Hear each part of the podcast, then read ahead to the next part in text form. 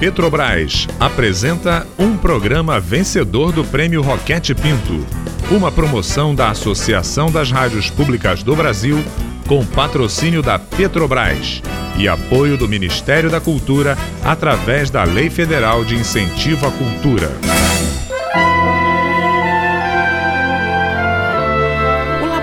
Aberto de interatividade da UFSCar tem o prazer de convidá-los para ouvir, a partir de agora, a radiodramaturgia Verdades Inventadas.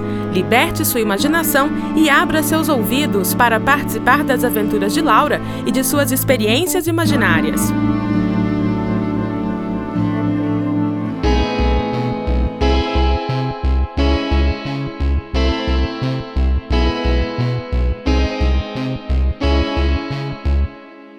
Depois de imaginar a corrida entre o herói Aquiles e a tartaruga, Laura pensou: por que não ir até o zoológico e conhecer mais de perto aquele animalzinho engraçado que anda devagar, carrega aquele casco imenso e que na imaginação e na razão de Zenão era capaz de vencer o grande herói grego? Marquinho, fica pronto que eu e a tia Cláudia vão passar aí. Mas bem agora, Laura. Não dá pra ser um pouco mais tarde, não?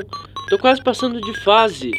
Uh, quase morri, caramba. Ai, seu chato, vamos agora, depois você joga. Tia Clá falou que é melhor ir agora de manhã no zoológico, porque depois fica muito quente e o bicho fica preguiçoso. Ah, tia Clá falou isso, tia Clá falou aquilo. Que saco, meu. Não sei porque eu insisto, Marquinhos, você é um mala. Dez minutos a gente tá aí. Você insiste porque não consegue ficar longe de mim, né? Passei!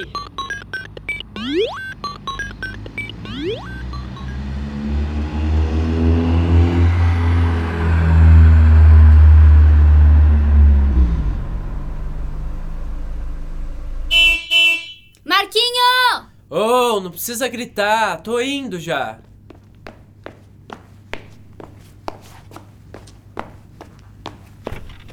Passou protetor? Tá parecendo minha mãe, hein? Passei sim. Oi, Clau, tudo bem? Tudo bem, Marquinho. E você? Cortou cabelo, né? Ficou legal. Ei, quer parar de chavecar minha tia na minha frente? Ué, só tava falando que ficou bonito. Que ciúmes, hein? Tá parecendo minha namorada agora, é? Nem na minha viagem mais maluca eu ia ser a sua namorada, tá? Vocês dois não tem jeito, hein? Vamos parar de besteira? Vamos logo, eu quero ver o lobo guará. Eu quero ver as onças pintadas. Parece que nasceu um filhote lá. Olha só, não sabia, Marquinho. Legal, hein? Quero ver E também. você, Laurinha? Continua querendo ver só tartaruga? Se eu quisesse ver só a tartaruga, eu já podia voltar pra casa, porque eu tô olhando pra uma agora mesmo. Aliás, nem a tartaruga é tão lerda que nem você, seu Nossa, mala. quanto amor, não? Bom, vou ligar o rádio. Quem sabe uma musiquinha acalma as crianças. Bons tempos aqueles.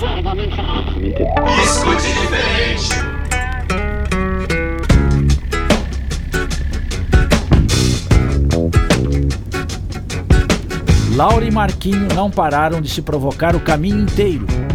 Tia Clau, que não queria se intrometer nas discussões dos dois, se divertia lembrando dos seus primeiros amores.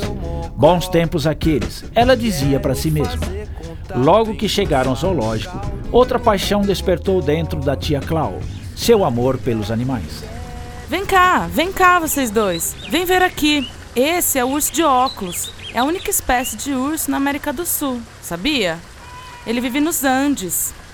Olha só, olha só. Parece que ele usa óculos mesmo. Tem essa listra mais clara em volta do olho. Ah, mas eu gostei mesmo de ver o cervo do Um Pantanal. dos meus preferidos é o macaco-aranha. Sempre brincando. Um barato ver ele pendurado pelo rabo. Ainda a gente precisa ver as onças.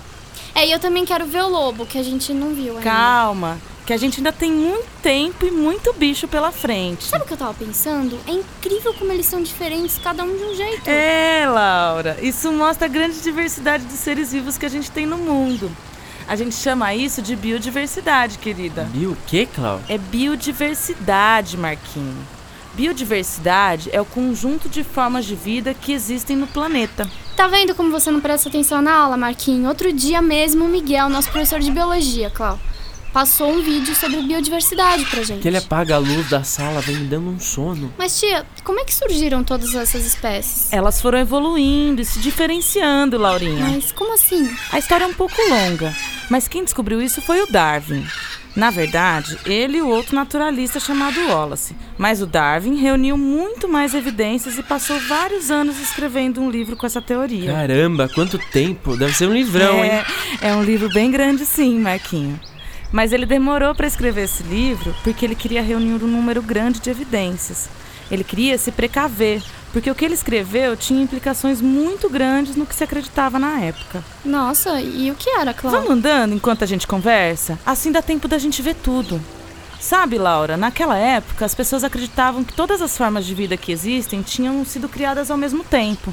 É uma visão religiosa, sabe? De que foram criadas todas ao mesmo tempo, por Deus, e que seriam da mesma forma sempre. Não são? Não.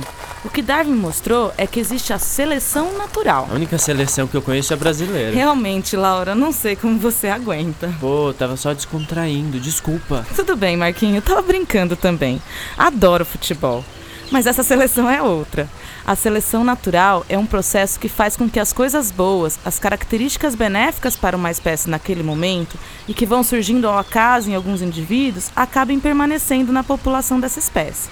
Já as características que são prejudiciais, essas acabam sumindo com o tempo. Ai, eu não sei se eu entendi muito bem. Como é que ele teve uma ideia dessas, Cláudia? Ele não foi o primeiro a pensar que as espécies evoluíam. Antes dele, outros já pensavam nisso mas foi ele quem teve a sacada de como isso funcionava. Olha aqui a girafa. Antes dele, por exemplo, um outro naturalista chamado Lamarck tentou explicar. Ela deve ter uns 10 metros de pescoço. E o que vocês me dizem? A girafa tem esse pescoção por quê? porque ela gostava mais das folhas do alto das árvores e de tanto esticar o pescoço ele foi crescendo, crescendo e ficando mais comprido? Pode ser, uma boa explicação essa, hein? Mas então, Marquinho, essas girafas aqui deveriam ter o pescoço pequeno. Porque olha só onde eles colocam a comida para elas. É no alto. E aí, já que elas não precisam se esticar, o pescoço deveria encolher de novo. Ah, é verdade. Isso aí não é aquela história do uso e do desuso? Ó, oh, tenho que dar o parabéns para esse Miguel, hein? É isso aí, Laura. É a lei do uso e do desuso. E foi Lamarck quem escreveu. Hum, faz sentido. Não, não faz tanto sentido não, linda.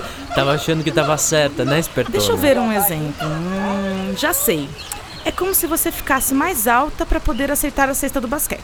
É, não faz sentido. Eu não fico mais alta. Te tirou de baixinha. Mas eu ainda acerto a cesta, tá? Então, depois de muita pesquisa, o Darwin chegou a uma conclusão que, graças a algumas mutações que ocorriam dentro de uma população de girafas, alguns desses animais nasciam ao acaso com o pescoço um pouco mais comprido. Como será que essa história de pescoço de girafa vai terminar? Será que a Laura vai entender o que isso tudo tem a ver com as diferentes espécies que existem no planeta?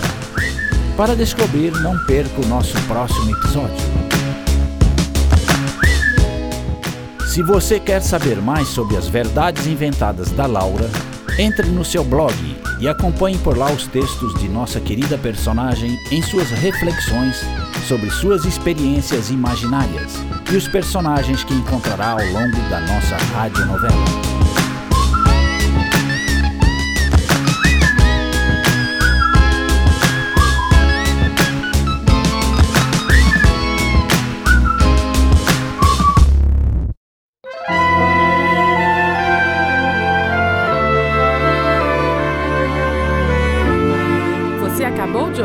Mais um episódio de Verdades Inventadas, rádio dramaturgia produzida pelo Laboratório Aberto de Interatividade da UFSCar, com apoio da Rádio Fiscar e da Fundação de Apoio Institucional ao Desenvolvimento Científico e Tecnológico FAIO Fiscar.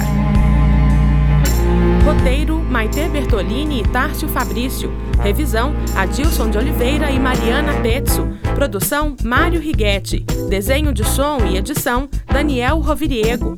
Direção: Maite Bertolini e Mário Righetti. Larissa Cardoso é a Laura, Matheus Chiarati é o Marquinho, Norberto Carias faz a voz do narrador e grande elenco. Saiba mais sobre as experiências imaginárias de Laura visitando o seu blog viagensdalaura.wordpress.com.